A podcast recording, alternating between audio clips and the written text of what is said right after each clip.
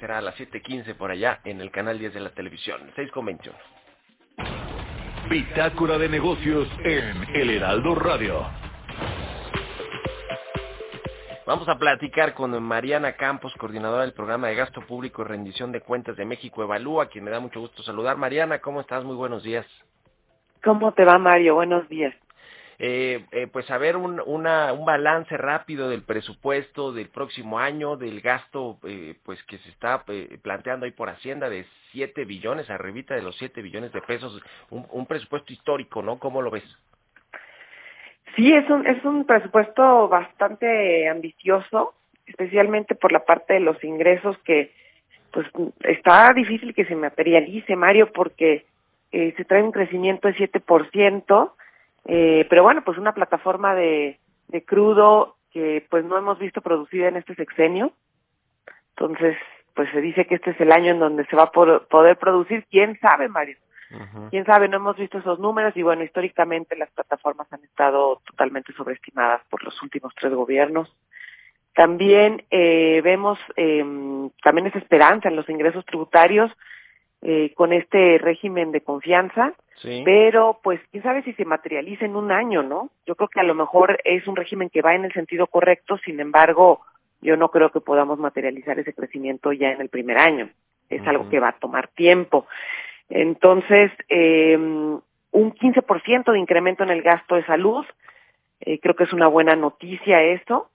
Sin embargo, también, pues, eh, se van a llevar la mitad del Fondo de Salud para el Bienestar. Sí, Entonces, eh, pues todavía no tenemos un esquema de eh, financiamiento sostenible para este INSABI. Entonces, pues, tenemos eh, como los claros oscuros, ¿no? Uh -huh. Eh, hay un mayor gasto público, eso sí, digamos, en inversión pública, que, que creo que había sido el pendiente, la deuda de, de, de, los presupuestos anteriores, ¿no? Eh, el, nuevo secretario, Rogelio Ramírez de la OPE, lo presumió y dijo que pues ahora sí se había aumentado este esta inversión pública que de alguna manera pues sirve para, sirve para detonar también inversión privada en, en distintos proyectos. ¿Cómo ves este tema? sí traen un incremento de 17% en la inversión pública. Eh, la verdad es que eso es, es también buena noticia. Ahora, sí está, vamos a decirlo, el, proyecto Tren Maya está eh, llevándose un porcentaje muy, muy importante.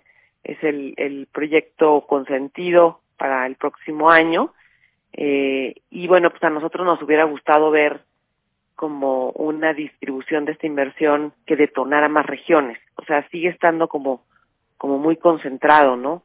Eh, a pesar de que la refinería tiene un recorte, de todos modos se le asignan recursos y entonces estos estados donde están estos proyectos eh, emblemáticos resultan eh, pues que jalan mucho de la inversión.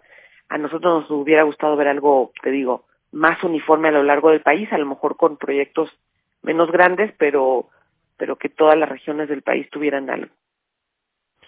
Pues sí, y los, eh, digamos, gastos fijos, por llamarlos de alguna manera, que son las pensiones que ahí están y que además con las pensiones para adultos mayores que se van a duplicar, eh, eh, pues eh, cada vez se vuelve más, más costoso este asunto de las pensiones en el tema del presupuesto.